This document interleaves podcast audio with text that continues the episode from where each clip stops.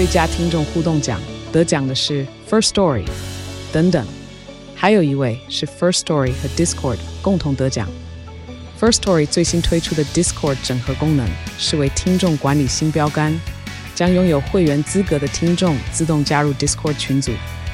这不仅减少创作者的负担，也为听众带来丰富的互动体验，获得全台 Podcaster 一致肯定。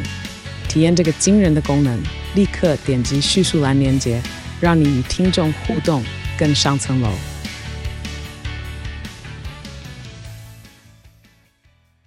好，这里是上来 Radio 中国流行网，欢迎再回到理财生活通第二个小时的节目现场。我们现场的特别来宾呢，就是大家很喜欢的小玉律师。今天跟大家来聊聊女人心事啊，就是谈一谈结不结婚到底是你的事呢，还是你父母的事情？你一定要嫁给异性同性，可不可以嫁给自己呢？在法律上有什么样的一个差别呢？好，先欢迎一下我们绿洲联合法律事务所的主持律师赖芳玉，小玉律师好。哎，云芬还有各位听众朋友，大家好。好，哎，我今天贴出这个新闻，呃，这个这个节目公告的时候啊，有人就讲了一句话，说，哎，孩子没有结婚，他说结婚到底是自己的责任还是父母的责任？如果你没有结婚的话，是父母的责任呢？哎，你怎么看待这件事情啊？等一下呀，云芬，你意思是说，小孩如果没有结婚，嗯，是父母的责任？对对。你知道我们上次有做一集叫不婚不生啊，对对吧？哈、嗯，然后我们邀请了好多的年轻律呃 朋友进到我们的录音室来谈他们的不婚跟不生了、哦。对，哎，你知道很有趣哦，就是其实关于单身这件事情已经是社会趋势了。嗯嗯，尤其台湾高龄社会之后啊，我觉得独活的这个议题也开始变成台湾的社会现象了。嗯、好。那对于年轻人的不婚跟不生这一件事情，呃，好像两个世代有不同的观点。嗯，那上一个世代呢，就对孩子就有了焦虑。嗯，不婚不生之后，我们怎么看？嗯，在早期我们会很容易直接定性他为啃老族。嗯，对。所以我刚才听到你说，哎，就是你的责任的话，那不是就是鼓励啃老吗？啊？哎，没有没有，我的意思是说，以我我以举我的例子来讲好了啦，就是你知道我那时候为什么？哎，我这样讲很奇怪啊，就是说我为什么会想要去结婚？说实在，以前我也是一个不爱结婚的人，就年轻的时候，你谁会想要结婚？哦，但说实在，有一天是因为我的父亲已经过世了，所以我看到我我母亲在房间里面哭，你知道吗？哎，那她哭的时候，我以为她想念我爸爸，就后来我说妈，你怎么又哭了？她就说。啊啊！你都呃归回啊，你还没结婚啊？他就说我三十岁了啦，我还没有结婚。然后我妈妈就跟我讲说，我二十岁我都生你呀，啊你三十岁还没结婚，我是不要跟恁爸爸交代？哦，所以你讲的父母的责任是指说，孩子不结婚，父母会自责哦？对，会自责。像你看，我妈妈就会觉得说，哎，我们应该都、嗯、都都都要有一个归宿，她才可以跟我爸爸交代。所以那时候我就跟我妈说，妈你别还的，我哪边给哦，就几张被踹。这个不是很老一派的观点了吗？为什么？我对不起，我用老一派，就是说 传统。我妈妈是老太婆啊，没有啦，就传统观念、嗯、应该这么说好了。就是我这边，当然我觉得可以辩论了哈，辩论就是有不同的观点。嗯，第一个呢，我觉得呃，单身这一件事情为什么会是不好的事？他只有不好的事，父母才要自责，不是吗？哎，对。但是我跟你讲，我结婚了，对不对？对。我妹妹没结婚，对不对？我妈妈当时也很自责。也就是说，因为我妹妹照顾我妈妈，那我妹妹就呃，我妈妈就会讲说啊，利用够哇，利用不结婚。可是有一天，我妈妈就讲说啊，阿喜利伯结婚后啊，就说我妹妹好像是我妈妈的菩萨一样，就一直守护我妈妈，哦、所以我妈妈才释释怀说不结婚嘛，就后啊，你自己一个人要过得好，因为结婚也不一定很好。事实上，结婚没有很好，是对很多女性集体意识哈。应该那个，你看结婚，你看都那个婚就是女婚了嘛，哈。好，我我刚才就回应运芬刚才在提的，就是家里如果有不婚跟不生的。孩子，嗯，你长上一代怎么去看这件事？对对，好，我觉得上次我们做了一个世代的对话，嗯，那我觉得有一个必须承认的事情，就是单身已经是很多人选择的家庭的图像了。嗯，只是说我选择单身有没有跟你原生家庭的父母恐共同住哈，嗯，那共同住你又是产生什么样的形态？嗯，刚才我在提到说，日本的提到的啃老族是指孩子呢就宅在家里，嗯，好，然后就是呃完完全的就是在家里呃也不是生产，嗯，好，所以我刚才说快了一点，就是说不婚不生不生产，嗯，好，不生产是指不是生产这件事，没有还需要父母养、嗯、这件事才会变成了一个啃老现象。那事实上，呃，在日本的如果高龄社会来讲，这个本来就已经是变成了一个趋势，嗯，所以你会发现，呃，台湾的目前的工作毕业之后就进入到职场的好像变少。嗯，我我举我前上个礼拜在律师训练所，嗯，呃，教课啊，哈，其实我已经教了十几呃十几年了，嗯，教了十几年之后呢，我发现一件很特别的事情，就是我们那一梯次好好呃，就是考上了却没来报到。我到现在还没有办法理解为什么会是哎，律师国考不好考哎，对，他考上了，他没来报道，他没来报道来接受我们的律训，嗯、就表示他可能有其他的职涯规划了哈。那、嗯、你想说？律师，哎，你花这么多年考，为什么不来报道哈？当然原因有很多，可是你也在看到这个目前呃，我今天早上看到的新闻吧，嗯，好像他们就提到说，原先呢，我以前应聘的时候去呃要应征公司应征有八个人来，嗯、现在已经陆续变少了五个人来，嗯，或者是陶晶莹在讲的缺工。你知道吼，陶晶莹当时在讲缺工的时候，就问我周遭很多的朋友，嗯，他们说确实缺工很厉害。是是是，然后服务，尤其他们说，我看到有个访谈，他说服务业我一定不要。好，嗯、那你要讲，我我要回头来讲这件事，也就是说，现在对工作的态度跟婚姻的态度这件事情，这个时代长得很不一样了。嗯，这点是我们必须承认的。第二个就是说，少子化也让很多的事业体。产生了缺工现象，对对，这也是一个客观的现实。哈，好，所以当不婚不生变成了一个社会形态，或者甚至说对于自己的工作的选择也变成更高度的自由，跟以前的那种道德伦理或者是传承啊，嗯，观点都不一样的时候，这个时代的我们呐、啊，哈，像运分跟我的年纪，嗯、这势必是你要接受的现象，嗯，没有什么自责，也没有什么好阻止，也更没有什么好倡议的。因为这就是他们的选择，他怎么可能听你长辈的话呢？嗯、所以以前呢，我们在讲大呃，就是大婚龄呃年龄的，譬如剩女，用这种比较污名化的用语，或者是说王老五，就是已经到了年纪你还不结婚，我们就称之为你一定有问题的王老五。就是我们在没有结婚的男性跟女性身上都贴了很多标签。嗯，可是这个时代已经没有这件事了。嗯，那我们怎么去看待？我对我来讲，只有接纳、欸。嗯，接纳，对啊，我一个同学也是今天才告诉我说，那我怎么办？他说我的小孩都已经大龄了，因为他他比较早结婚啦。他说他小孩都已经三十好几，快四十岁。他说看起来我女儿是不可能结婚的，我儿子也不可能结婚。他说那我怎么办？这算是我的责任。我说当然不是你的责任啊。对，我说那你结，哎。亲爱的，我想问你，嗯，叫我的责任，他到底有什么责任？我觉得我们有聊过，哎，就是说，你你记不记得我们这个年代的小孩都被，就是说我我这个年代啦，跟你你你又小我一点嘛，哈。那重点是在于说，你们在念书的时候不可以谈恋爱，你念书的时候可以谈恋爱吗？哦，意思说阻止他谈恋爱这件事，对，还有自责什么？我倒是好奇了。然后呢，就是没有帮他多嗯、呃、介绍一些人。啊、哦，所以扩充他的交友圈、哦、生活圈，所以就忙于自己的事业。因为我我这个同学呢，他们夫妻两个都很忙。哦，嗯嗯，好，我我觉得如果讲这两个自责，第一个自责，我觉得是应该要自责啊，阻止孩子谈恋爱，我真的也觉得需要一点点责备了啊。意思说，我我那个年代，我那个年代，嗯、你没有被阻止吗？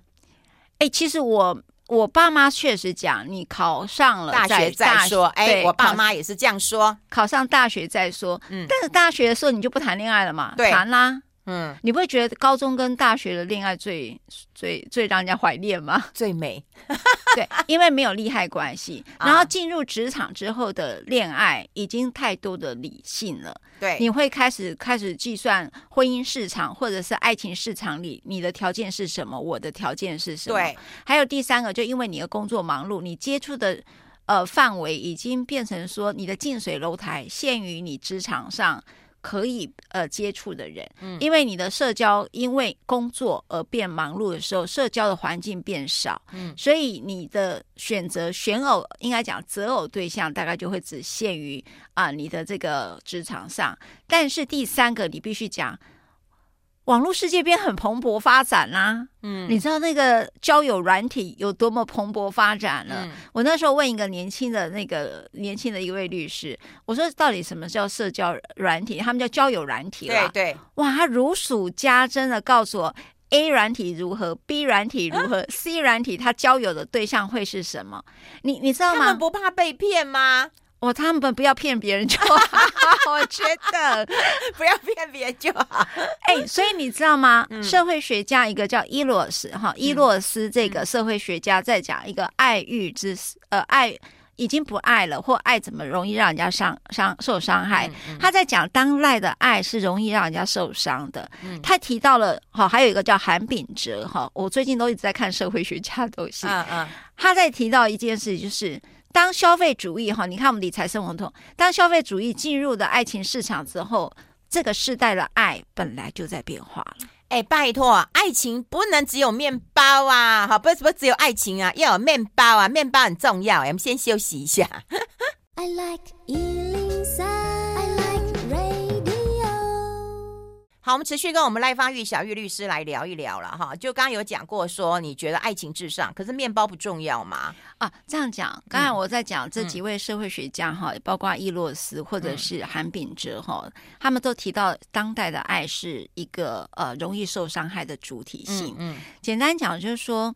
呃，在早期，我们可能有些呃，对于爱有很多的理想性，哈、嗯。那或者我们提到的浪漫爱，就是恋爱脑那样的去理解它好了。嗯、可是呢，到了这个资本市场之后了，嗯、就是资本主义跟消费市场之后，爱跟欲似乎可以被市场化。所以呢，你看到那些交友软体啊，你可以透过交友软体，它。呃，我这边完全没有使用过，所以年轻人可以提供在网络下面 多留言哈。嗯、听说你可以呃去选择表示呃你想要的对象是什么样的条件，譬如很温柔啊，第二个可能很活泼啦，第三个可能很文静啦，呃，或者说哎，那他的长相会偏向什么？他的工作是什么？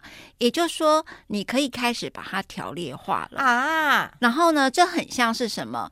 很像你去呃做代孕到国外去代孕的时候，嗯、你可以选蓝眼啊，你要选一百八十公分以上啊，你选的是中法啊，或者是呃是黑法啦，怎么选啊？它那个有基因可以选项，哦、对，你你知道哈，嗯，生育这件事情，在这个代理孕母他们在做精精子银行的时候，嗯嗯你确实是可以选的很细。那时候我听我朋友在讲，他们在选择他们的孩子的时候。你知道我第一个感受是什么？嗯，哇，这简单太多了。我觉得谈恋爱跟结婚才有办法有个孩子。我为什么不先选好一个好的基因？我说，哇，我可以选碧眼啦，我很喜欢碧眼，我可以选金发碧眼。你知道，我如果有个像这公主哈，小公主女儿的话，我大概会很得意。我那时候讲那个，那我要男人干嘛？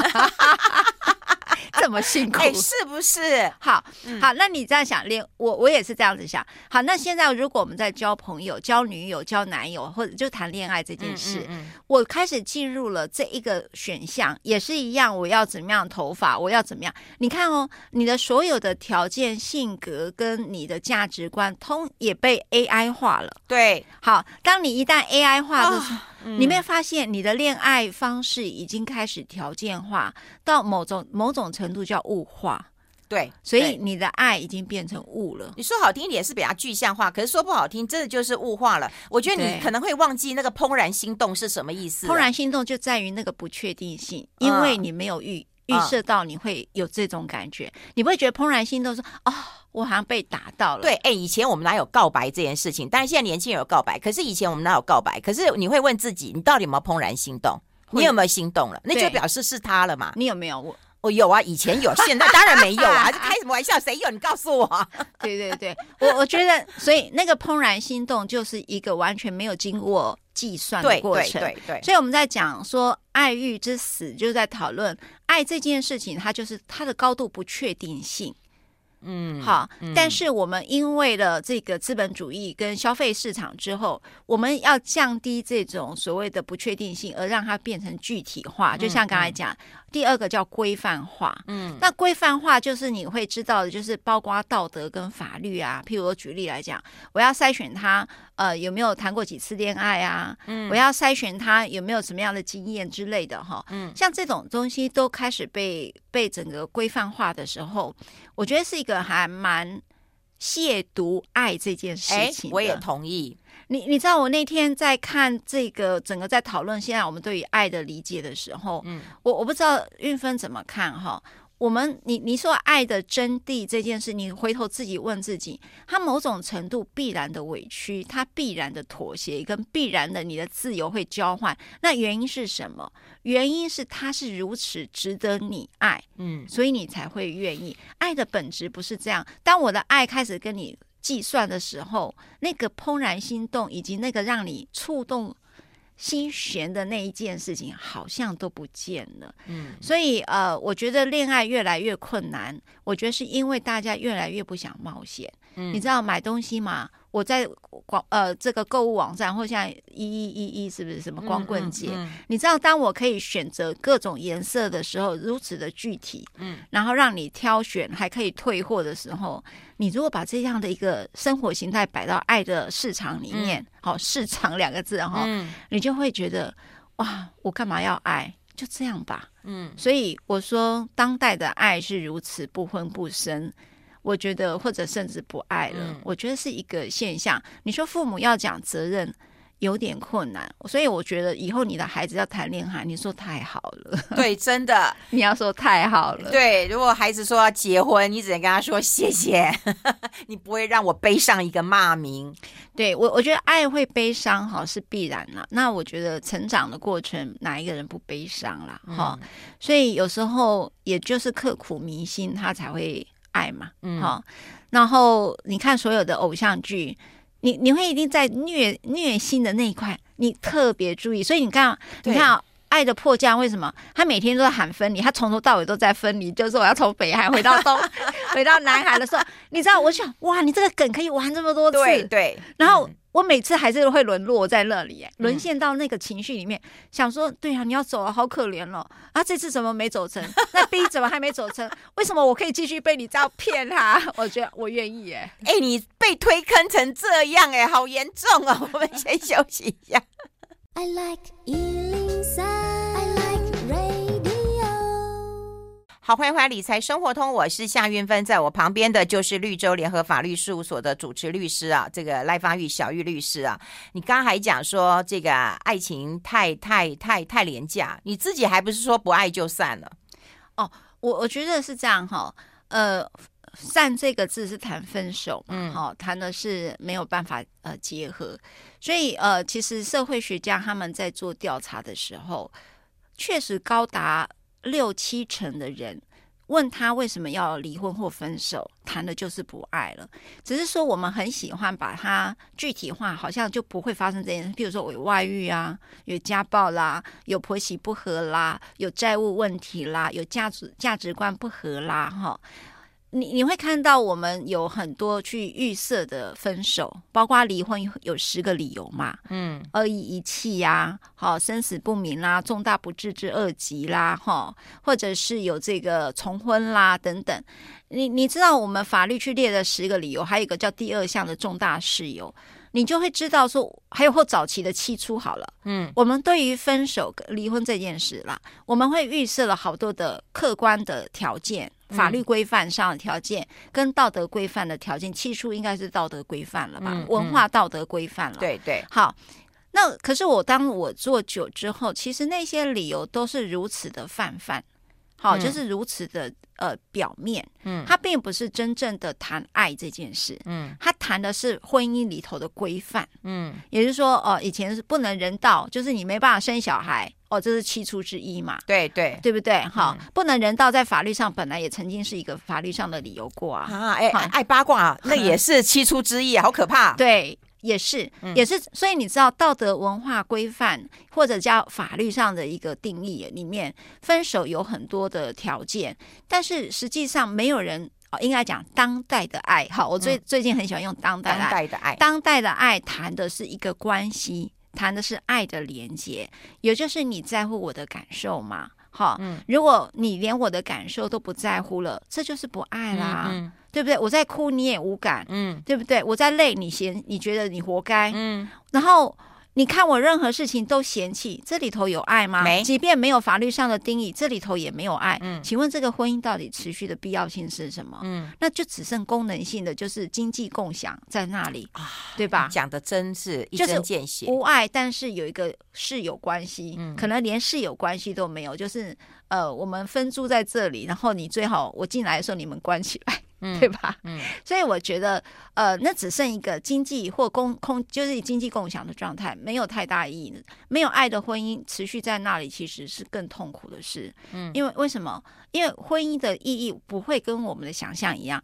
我尤其是女性啊，婚姻的意义，爱会大于功能性啊。嗯，你知道有多少女人，我愿意为了我的另外一半呢做牺牲，即便。钱都我在付也没关系，也有这样的女性啊，因为爱最大嘛。嗯，我我觉得爱的人生排序，呃，男性跟女性在异性婚里面啦，我觉得差异性真的太大了。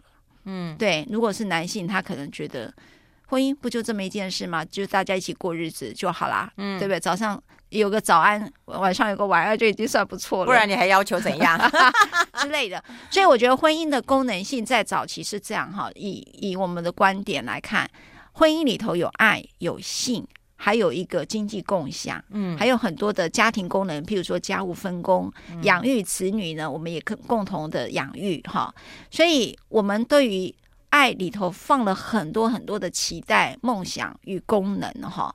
但是，有人对婚姻呢的方法是没有爱、有性也没关系，嗯嗯，有人呢，婚姻里头。没有爱也没有性，只剩家庭功能也可以。嗯，嗯，所以有时候我们在做家事案件的时候，那个离婚的排序就是很每个人都很不一样，就是跟涉及到我们对婚姻的想象，嗯，会是什么？嗯，所以刚才讲韵芬讲不爱，为什么就会谈论散？可是因为呢，其实实际上当代的爱在谈的是。主体性，嗯，跟爱的意义到底是什么？我要确认真实的爱在我们内，我们的关系里是是不是还存在？那如果我们的关系里头没有爱，嗯，这里头一定会有出轨的人啊，嗯，对不对？嗯，因为这里没有爱了，我为什么不在外面找爱？嗯，如果我们的婚姻里头没有性，就有可能性在别的地方发生啊，嗯，因为我们对于这个关系有很多本来的心理上的需求。好，我觉得这是我的看法啦。嗯，哎，可是这样讲讲起来，我觉得有一点点哀伤啦。好，嗯，因为我觉得你刚刚讲现代人的选择真的很多，但是你说实在的，你能够呃在婚姻当中，你又不能挑石头，就是挑更好的，对不对？你我们也不鼓励这样做。挑石头，你为什么不说挑苹果？你要挑苹果。你是挑玉吗？你挑石，你把婚姻当石头哎、欸！我觉得、啊、不然，你已经显露了，你现在显出来了。我告诉你，我从来没有想过婚姻变成拿石头砸自己的脚。哎、那别这样嘛，那个海滩也有漂亮的石头嘛，我这样凹凹得过来嘛。好好好，你你太轻而易举讲出你的内在了，我真的觉得上广播真的有点可恶。好，你家住哪里？啊，不用不用不用，谢谢。对啊，这样子好挑苹果，就也不是也不能够这样挑嘛，对不对？对啊、如果你为了一个婚姻嘛，你应该维持这个这个誓言嘛，对不对？对，然后你应该维持这段关系嘛。嗯，好，我我觉得运芬你这件事，我又好，我觉得好想聊的是，啊、好，呃，你知道哈，我我很喜欢一个齐克果，他们在提到有三段，人存在有三段，第一个谈的是爱欲哈，嗯、第二个谈的是伦理，嗯。第三个谈的是宗教，哈，有人生有三阶段了。嗯，那这里头呢，我们大概最原始的那个脸红心跳、怦然而动，哈，那个地方可能就叫爱欲啊。哦，好，我最近在追一个韩剧，叫做《恋爱不可抗力》哦，你应该没看。那因为我会觉得他，你什么时候领先过我啊？你既然领先我了，没有，他是呃呃，他应该是呃上半年的一个片子哦。但是那部《恋爱不可抗力》，我觉得有趣在哪里？嗯。他是说一个呃，我的情欲这件事情，是因为你下了一个符咒，因为他心里有所属，他本来有已经有个未婚夫，他是陆云演的哈，一个呃，我觉得很帅的一个男生啊，一百九十二公分，你看我真的很喜欢欧巴，好，你最喜欢欧巴，对，这样不喜欢玄彬了吗？玄彬他已经为人夫，突然好像很少了一些性幻想了。我跟你讲，玄彬，你看岔题了。他只要不是跟孙艺珍一起演，我都不会想看。就这样讲比较快，哎、对不对？你看我对他们两个多忠贞。嗯嗯、好，那。你看，你干嘛讲这个？好，恋爱不可抗力那边，我觉得他韩剧哈，我觉得有个很特别的是，他愿意去细究这个爱是什么。他就是说，他本来有心有所属，而且也有个未婚妻，经过理性思考的是一个市长，温州市市长的未婚妻，又是校花美女，又有很好的资质。就刚我们讨论爱的市场里头，所有的理性条件他都具备了。那么他们本来也就要变成了一个结婚，可是呢，因为他们有个阴错阳差，有人下了一个爱的符咒，他爱上了女主角，哈，嗯，那个女主角，所以他就说：“我告诉你，我对你没有真实的爱，我只有生理的反应。”嗯，所以情欲跟爱部分，欲跟爱的部分，他把它拆开来，这个编剧是厉害的啊。那还有伦理跟宗教呢？哦，这看起来婚姻就无趣了嘛。我们先休息一下。I like 我们持续跟我们小玉律师赖芳玉来谈一谈啦。对，再再继续谈到宗教，我们会不会觉得就？婚姻应该越来越神圣，还是越来越无趣了？啊、应该讲说，这是人的存在的三阶段啦。嗯、好，我们如果说最基本的就是关于谈刚才爱跟欲哈，嗯、那我刚才也透过一个韩剧，他也把发现说，生理反应不一定跟爱是有关的。我觉得这个是很很有趣的一个呃一个说法。那如果讲到第二阶段，就讨论的伦理，伦理其实就谈论的是婚姻这件事。你有没有承诺的能力？就是刚才运芬他刚才在 Q 这一段，就是说。我们有没有办法给到原先初衷里头的承诺，嗯嗯、以及持续呃守住这个承诺？我觉得这个是在伦理议题当中，所以你会理解到一个进入婚姻是需要成熟的人，嗯，嗯也就是你有承诺的能力，嗯、而且你有执行的能力嘛，对对，对吧？那我我觉得那个部分就会掺杂很多的文化跟道德，以及你自己对自己的想象，就是说。我期待我是一个可以做到的人。嗯，那我我觉得在上一代的人的男性，其实他背负很大这样的责任。好，也就是说，他们觉得你你知道吗？好，我觉得这是很传统的刻板印象，但他确实就是被这样期待的。也就是他必须要扮演一个守护者。嗯，对于婚姻扮演一个守护者，就是说他要提供妻小呢，有一个城堡，有个堡垒，一个家。那我饿着的时候，我再怎么饿着，也不会饿着我的妻小。嗯，你你会看到他们对于这个伦理的议题，就是男性在这个婚姻的伦理议题里头，就是一个守卫。守卫者，嗯，也是一个守护者，嗯，那你会期待到看到女性呢，就变成一个照顾者，嗯嗯，好，这是我们的伦理议题。可是当代的婚姻跟当代的爱也已经长得不一样，嗯，那个伦理议题应该要开始与时俱进的去变更了，因为女性其实也可以当一个守卫者跟守护者，嗯嗯，所以男性你当在婚姻的一个关系角色当中，你的伦理议题被。分摊分摊了，那么男性你如何在对待婚姻这件事情变得非常非常重要的议题？嗯、那我觉得男性比较欠缺这样的一个思考跟反省。嗯，那女性其实也一直在这里头摆荡哈，嗯、因为有一些女性会期待男性还是这种角色啊，嗯、所以你会看到女性在婚姻里头会抱怨她的老公不给生活费啊，嗯、会抱怨她的老公呃不愿意帮忙做家务啊，可是又抱怨她的老公经济不够好。经济能力不够好，所以呢，我们对于目前的一个婚姻关系或爱的关系里面是很混乱的，它的伦理跟价值的那个秩序都没有被定掉下来，也导致了现在的。我觉得我又要回到讲伊洛斯讲的消极关系，也就是不选择。嗯，因为呢，我们爱是一个积追求告白，你刚才讲的告白都是一个积极性的追求，跟积极性呃积极性的建立关系。所以呢，也因为这样的爱的混乱，让大家开始选择消极的关系。我不选择就是一种选择。嗯，所以呢，不爱了，或者是。不，婚了，不婚了，嗯，不生了，嗯，都是爱不起来，就是爱无能的一个状态。嗯，我觉得这是当代里头我们必须要去重视的事情。我还是希望大家多一点点的相信跟冒险，不要那么多的理性跟消费。嗯，我觉得爱才会复活。嗯，那我自己怎么看呢？啊？哎呦，就是我觉得你还是一个很浪漫的一个律师，哎，没有，这是现社会现象啊。嗯，所以这个跟你现在要写的新书有关吗？对，我最近一直在用自己三十年的实物观察者来看待爱跟婚姻这件事，嗯、所以如果听众觉得我今天讲的有点严肃，是因为我更正处在这个 状态当中。你知道我看了好几本，我看了快十几本书。哎，你知不知道你被人家说是你是离婚律师？哎，然后离婚律师的人是这个他的全身或者是他的思考跟他的语言都充满了爱，耶。哦，真的吗？嗯，你说我充满了爱，嗯，但是是又是离婚律师，对呀，嗯，哦，那怎么看呢？你对呀，我我感觉上你不信，你问他，对不对？你问谁？人家指指的谁？你以为大家现在是有直播是不是？对不对？你会不会觉得啊，就是这样是冲突的？你应该就是不爱，好不爱就好，你们赶快处理了，那就就散了。可是我觉得你是充满，你要见你要鼓励大家冒险呢。哎，我跟你哦，那如果讲这个，我可以讲，离婚是为了爱。因为呢，为什么会离婚？就是我不爱我自己的，或者我也不爱你了。嗯，所以我我觉得蔡健雅好像有首歌蛮有趣的。嗯，他说：“如果你不爱我，然后我还爱着你，嗯，然后因此而离开的话，那可是我们当中可能没有发生事情，那可能就是属于当代的爱。嗯，也就是说，我们对于爱的忍受度这件事情，嗯，我们爱自己多于爱别人，我们在早期是不会离开的。嗯，就是说我们。我说在早期是指我宁可不爱自己，我也要爱你。嗯，我觉得在早期的浪漫情怀是这样。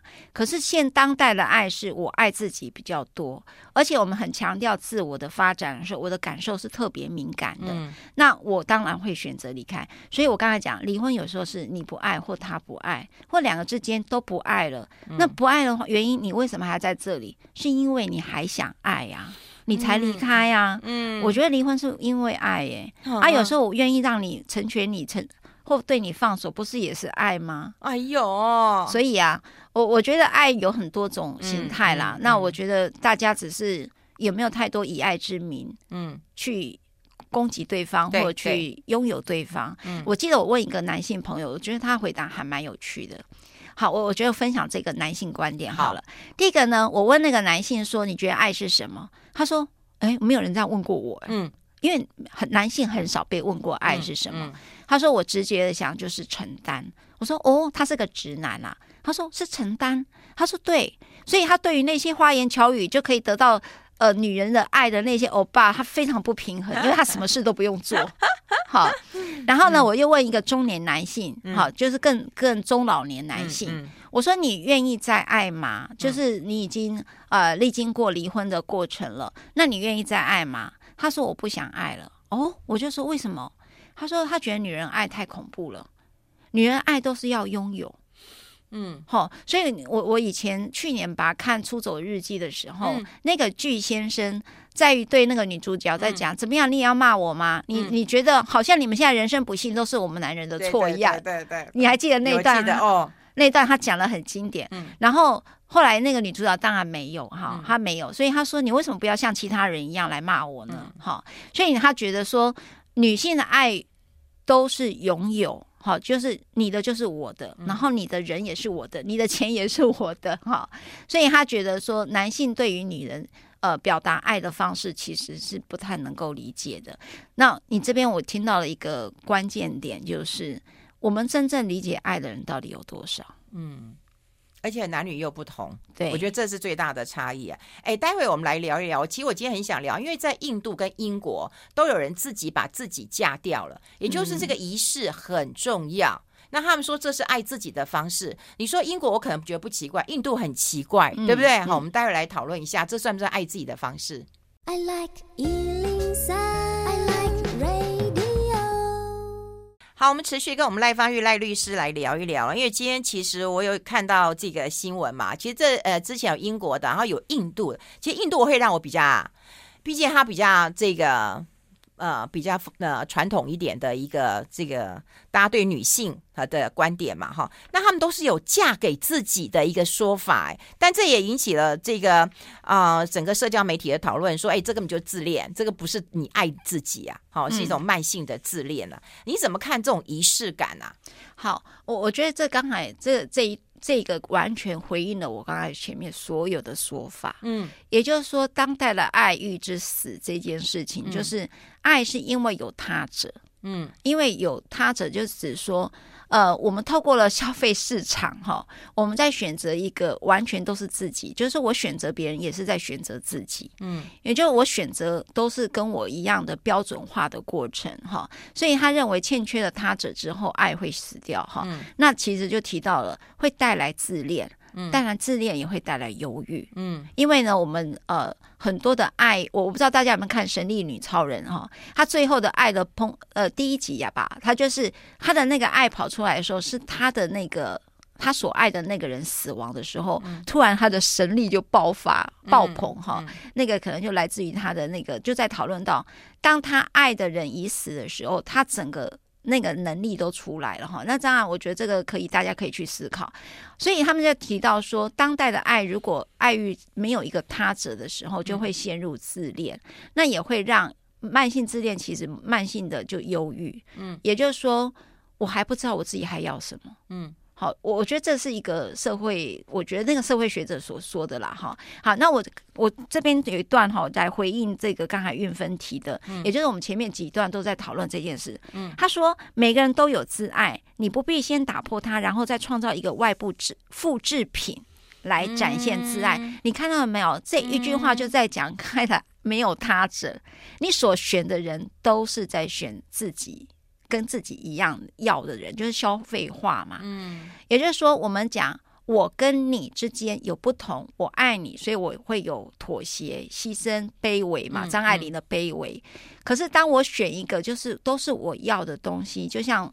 呃，网购网网购的那那种，就是我选的东西 A、B、C。其实我在这个关系里头没有伦理议题，因为我退货很快，对对，我进来的很快，我退出的也很快。嗯、好，那像这边你看哦，他说我不用打破它，再创造一个外部的复制品。嗯、假设我选择的对象都把它物化的时候，嗯、我又何必再找一个？不同的人呢，我干脆就自己嫁给自己吧。嗯、他提的其实就是我刚刚讲当代的爱哈，嗯嗯、所以他说婚姻是两个实体走在一起的过程，这里头已经没有两个实体了，就是我与一个物品嘛。对对。那当然，如果没有物品的话，我干嘛浪费那个时间？我就不如嫁给自己，因为呢，现在爱不是就是找自己吗？嗯，哎、欸，你怎么看哈？嗯、我觉得他这句话讲的非常好哈。嗯、他说有人批评哈，所以就是说这个自己呃自己跟自己结婚是一个怪异和可悲的行为，嗯，并把它归咎为慢性自恋呐哈。嗯、那这个我我觉得这个是可以被讨论，但是我觉得他只是真实回应这个社会什么叫做当代的爱如此而已哎、欸。自婚就是这一个意思啊！啊，你看英国，然后你现在我现在看到另外一个人，日本，他们现在也提自婚哎。你看日本呢、啊，从以前从族婚开始，对吧？他就有一些那个讨论了。那现在也讲自婚，就是自己跟自己呃结婚，你漂亮一点，然后你可以像公主一样，然后你可以拍结婚照。有人讲说啊，你不是要要当当一辈子，对不对？就是最漂亮的时候，这个这个 moment 你是最美的，好，你就留下这个这个。